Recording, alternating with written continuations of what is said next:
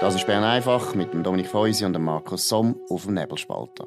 Der Podcast wird gesponsert von Swiss Life, ihrer Partnerin für ein selbstbestimmtes Leben. Ja, das ist Bern einfach, der 11. Juni 2021, Session, zweite Woche vorbei. Am Freitag ist normalerweise nichts im Parlament, aber der Bundesrat tagt, hat seine Sitzung. Dominik Feusi ist sein neuer Entscheid in Sachen Corona bekannt worden. Was sind die wichtigsten Neuerungen? Ja, ich komme gerade von der Medienkonferenz, ähm, wo der Guy Parmelin und der Alain Berset informiert haben. Zwei Sachen sind irgendwie wichtig. Maskenpflicht im Freien ähm, fällt, äh, soll, soll aufgehoben werden. Also es ist der Vorschlag, wo jetzt in Konsultation geht und am 23. Juni wird definitiv entschieden. Tönt noch wahnsinnig viel, ist es aber nicht, weil wenn man genau äh, überlegt, eine generelle Maskenpflicht im Freien hat es gar nie gegeben, außer so auf Bahnhöfen, Haltestellen offenbar auch auf äh, Aussenbereich von Schiffen. Ich, äh, ich bin jetzt eigentlich nie auf einem Schiff gewesen, leider. Ja. Aber das wird also aufgehoben. Ähm, das ist die positive Nachricht. Dann äh, finde ich ein bisschen eine schwierige Nachricht ist die, dass bei Veranstaltungen bis 1000 Leute, bei Kultur, Freizeit und eben auch in Restaurants, dort können die Veranstalter ähm, äh, den Zugang beschränken auf die, die das äh, Covid-Zertifikat haben, wo also entweder geimpft, genesen oder ganz frisch getestet sind. Und dann gnadenhaft ähm, können, sie, können sie Erleichterungen haben im Schutzkonzept. Also das ist aber noch klar definiert, das kommt dann wahrscheinlich am 23. Juni aus. Also vielleicht, äh, dass man dann äh, nicht mehr mit Masken muss rumlaufen, nicht mehr die komischen Wändchen hat oder mehr, mehr Leute kann zusammensitzen mhm. ähm, als vier mhm. oder sechs Leute. Aber auf Deutsch gesagt, vielleicht zwei Erkenntnisse. Das erste ist, äh, also meine was machen die noch so lang? Also es gibt doch gar ja. keinen Grund, dass man jetzt noch das so rausstüdelt. Die Zahlen sind völlig im Keller, es besteht keine Gefahr mehr. Also man hat schon ein bisschen den Eindruck, äh, der Bundesrat und insbesondere das Bundesamt für Gesundheit, also der Alain Berset, will jetzt einfach die Zeit noch so ein bisschen raus, raus, ausdehnen, wie es so wahnsinnig schön war, oder was ist los? ja, ausdehnen und vor allem mit Hilfe dem, dem Zertifikat letztlich äh, etwas weiterführen, wo dann auch, wo dann auch ich denke immer an nächsten Herbst und Winter, dann eine viel größere Rolle kann spielen. Und man muss es schon mal klar sagen, also wer äh, noch normal oder wieder normal will leben, der muss geimpft, testet oder genesen sein. Also es gibt kein normales Leben mehr für Leute, die wo irgendwie ähm, ähm, das nicht machen, oder? ja. ja, und ich meine eben, du sagst das Richtige, interessant ist dann, was im Herbst passiert, im Winter, wenn da vielleicht wieder neue Zahlen kommen, vielleicht kommt dann ein neues Coronavirus, ich meine, ein Mutant. eigentlich, ja, kommt wieder ein Mutant aus China, Indien, England oder äh, Mauritius, da haben wir ja alle Länder, die da in Frage kommen. Ja. Ich meine, was heisst das? Jetzt in den nächsten zehn Jahren wird einfach bei jedem Virus, das neu kommt, praktisch ein Impfzwang eingeführt, also die Leute müssen sich jetzt einfach die ganze Zeit impfen, zweitens immer immer einen Impfpass umtragen. Also das finde ich schon Aussichten, die eigentlich nicht gehen. Und wo ich auch finde, eben, man kann es ja gar nicht mehr begründen. Jetzt haben wir Kopfendeckel fast keine Fälle mehr. Und ja. die machen immer noch so ein äh, Theater drum. Ich finde auch zum Beispiel ÖV. Wieso immer noch die Maskenpflicht? Ich meine, vor einem Jahr sind wir alle ohne Masken rumgefahren, ist nichts passiert. Also, der Sommer hat nicht so einen Anstieg geführt. Also, irgendwo hat man wirklich das Gefühl, sie kommen nicht mehr raus ich habe das Gefühl, sie kommen nicht mehr raus und es ist wirklich jetzt ein Weiterziehen letztlich von Massnahmen oder von drohenden Massnahmen, von Einschränkungen, von, natürlich von Zwängen, eben, wer normal will leben muss sich die Spritze geben und, und die Gefahr ist wirklich nicht mehr da. Ähm, meine, man könnte es noch rechtfertigen bei Grossveranstaltungen, also dort, dort wird es sowieso so sein. Man könnte es noch rechtfertigen bei internationalen Flügen und weiss nicht was. Ja.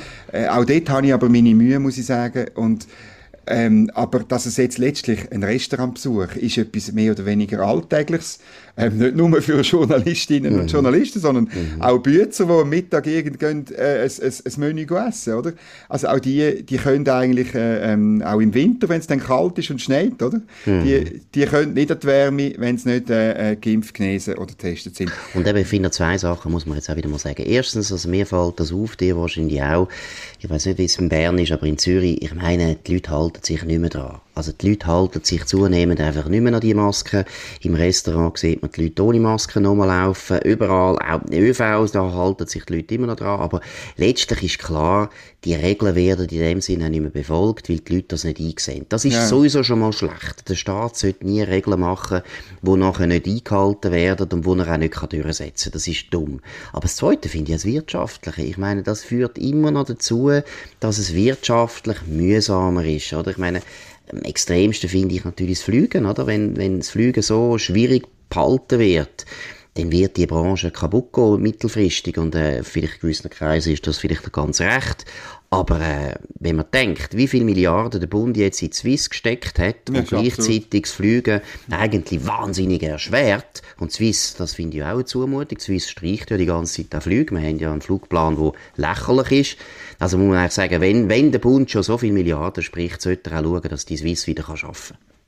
Das finde ich auch so. Und es gibt noch eine zweite Branche, die ich wirklich noch herausheben will. Das sind die Wirte.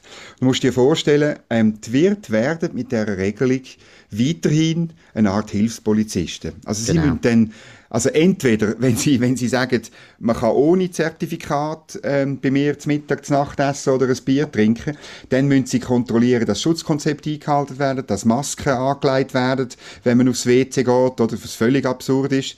Ähm, und, und auf die andere Seite, wenn Sie sagen, äh, ich will die Schutzkonzepte ein bisschen lockern, dann müssen Sie jemanden haben an der Tür, der die Covid-Zertifikat kontrolliert.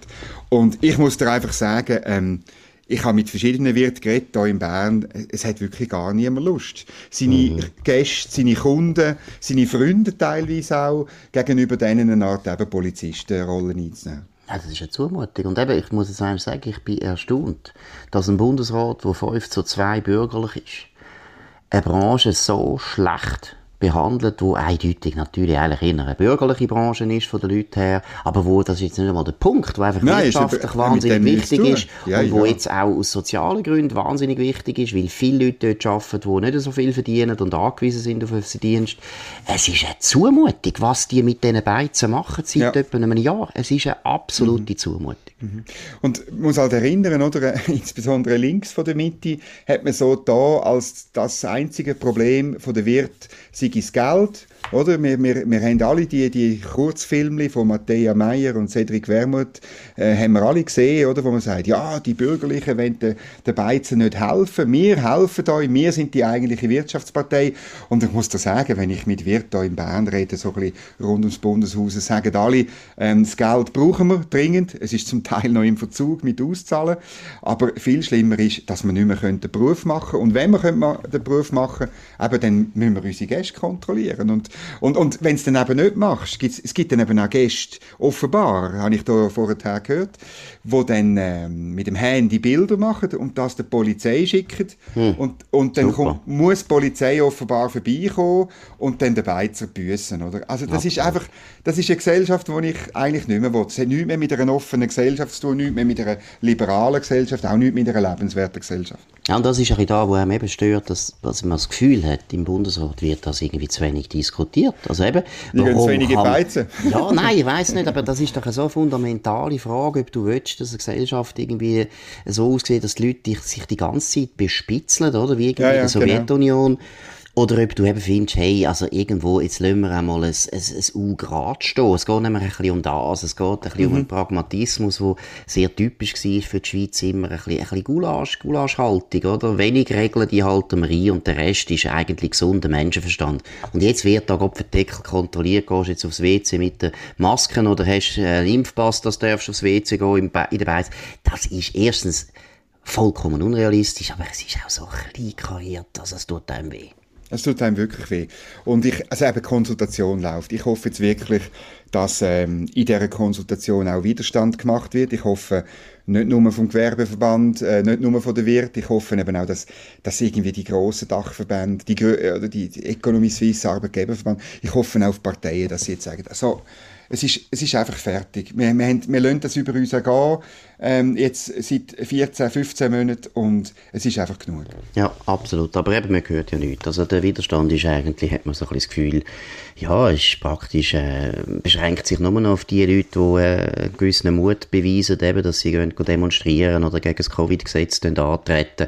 Aber das sind auch relativ wenig Leute, wenige Idealisten und die anderen sind einfach ruhig und lassen sich das einfach bieten. Es ist schon also erstaunlich. Wir Jetzt, bleiben dran, ja, wir, lassen, wir, wir bleiben dran, wir regen uns immer wieder auf und, äh, und freuen uns, wenn es wieder ein bisschen mehr Lockerungen gibt. Immerhin gibt es wieder Lockerungen, aber es ist eigentlich eine Zumutung, dass ja. wir jede, jede Woche müssen wir ein bisschen froh sein, dass seine Eminenz äh, Alain Berset von Freiburg tut uns sagen, was wir noch dürfen machen. Das ist schon mhm. komisch. Gut, als anderes grosses Thema, wo immer so ein bisschen latent aktuell ist, ist ein bisschen die Bundesratswahlen schon, was absurd ist. Das ist ja erst in zweieinhalb Jahren. Aber wir wissen beide aus äh, guter Quelle aus dem Bundesrat, dass die zwei Bundesräte von, von der FDP, die sich eigentlich faktisch gegenseitig bekämpfen. Die haben beide Angst um ihre Wiederwahl, die kämpfen jetzt schon dafür, dass sie dann vielleicht eine Mehrheit haben, wie sie beide anscheinend damit rechnen, dass die FDP sowieso einen Sitz verliert. Und dann gibt's natürlich den Sesseltanz, wer darf bleiben und wer nicht. Jetzt muss ich sagen, erstens finde ich so, so ein bisschen nicht gut, wenn äh, Parteifreunde anfangen sich bekämpfen, ist nie gut, bei der FDP sowieso nicht. Aber was ich komisch finde, ist, dass die FDP einfach so kampflos eigentlich das schon fast fatalistisch entgegennimmt. Ja, wir verlieren jetzt den Sitz, das ist sowieso klar. Anstatt dass man seine ganze Energie und seine, auch seine Wut auf die Herausforderung der Grünliberalen und der Grünen würden richten und einfach sagen, hey, wir sind die FDP, seit 1848 in der Regierung, zwei Sitze stehen uns zu und wir werden die Wahlen auch gewinnen. Also das muss ich auch sagen, da bin ich gleicher Meinung oder das beobachte ich auch. Also von den Exponenten von der FDP hört man äh, maximal so, ja, äh, eben, es ist noch erst in zweieinhalb Jahren und wir sehen es dann. Und ich fände schon, also ein bisschen mehr Kampfgeist von Petra Gössi, äh, von einem Beat Walti, äh, wo Fraktionschef ist, wo ganz klar sagt, äh, äh der Anspruch gibt es nicht. Und der Anspruch, äh, sind wir mal ehrlich, der Anspruch gibt es sogar in dem Fall eigentlich nicht wo die FDP würde noch verlieren und die Grünen, äh, falls sie wirklich noch gewinnen, gewinnen, oder? Also, weil, weil, weil in der Regel muss man in der Schweiz so einen Sieg, so einen Vorsprung, so einen Anspruch während mehrerer Wahlen bestätigen. Zumindest hat das für die SVP geholfen, mhm. oder? Mhm. Ja, und, und für die SP auch, oder? Und für die SP auch. Die SP hat mehr als 30 Jahre, genau. mehr als 30 Jahre müssen warten, bis sie überhaupt im Bundesrat gekommen sind, obwohl sie schon eine 30%-Partei sind. Nein, ich finde das zumutig. Aber es ist ja durchsichtig, es ist klar es geht der Linken darum, sie wollen unbedingt die vier, also das, genau, zwei SVP, zwei, zwei. FDP, die wollen es wegbringen, sie wollen ja. Mehrheiten wieder so haben, wie es eben war unter Wittmer Schlumpf, weil Wittmer Schlumpf ist faktisch eine Linke gewesen, da haben sie immer die Mehrheit gehabt. Das wollen sie wieder herstellen. Und Deshalb finden sie eben, die Grünliberalen und die Grünen, die sollen sofort in die Regierung kommen, sobald sie noch ein bisschen äh, stärker sind als die FDP. Und das hat es in der Schweiz noch nie gegeben, dass eine Partei so schnell aufgenommen wird. Eben, du hast genau richtig gesagt, man muss das ab und zu bestätigen in verschiedenen Wahlen und nicht einfach irgendwie einen Eintagsflüge hinlegen. Und es gibt dann, oder, es gibt dann die Leute, die jetzt einfach zum die den Anspruch von Grün zu rechtfertigen, tun sie einfach Grün, Liberal und Grün einfach zusammenrechnen. Ja, das finde ich ja so lustig. Das genau. ist großartig. Ja, Oder, ähm, ja. meine, die sind auseinandergegangen aus bestimmten Gründen.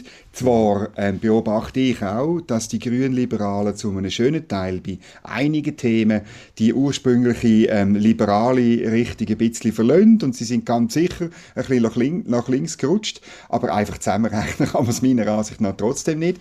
Und dann finde ich noch etwas Zweites interessant. Ähm, die Grünen und, haben ja schon mal Wahlen gewonnen. Du erinnerst dich wahrscheinlich, äh, mhm. 20, äh, 2011 ist das gewesen, oder? Dort sind sie auf einem ähnlichen Niveau gewesen, wie sie jetzt sind, nach den Wahlen 2019. Vier Jahre später haben sie deutlich verloren.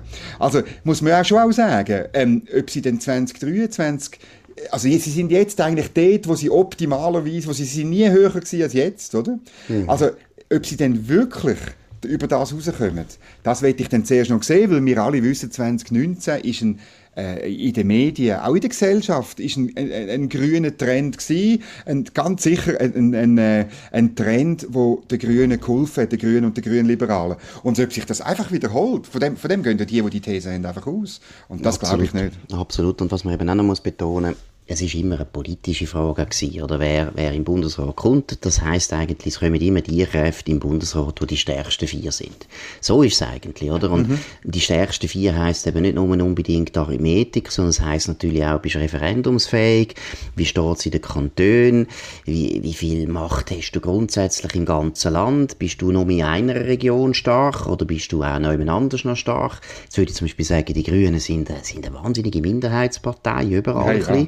Die sind nur in ganz bestimmten urbanen äh, Zentren sehr stark oder relativ stark und dann auf dem Land sind es gar nie nicht. Also auch das geht eigentlich nicht. Der Witz ist eigentlich, man muss sich einen Bundesratssitz muss man sich er, erkämpfen, erzwingen. Und normalerweise ist es immer so, dass man aus der Opposition raus muss täubeln, bis man das überkommt. Das hat die SP so gemacht. Genau. Das haben die katholisch-konservativen seinerzeit so gemacht, bis 1891 die erste Sitz bekommen haben.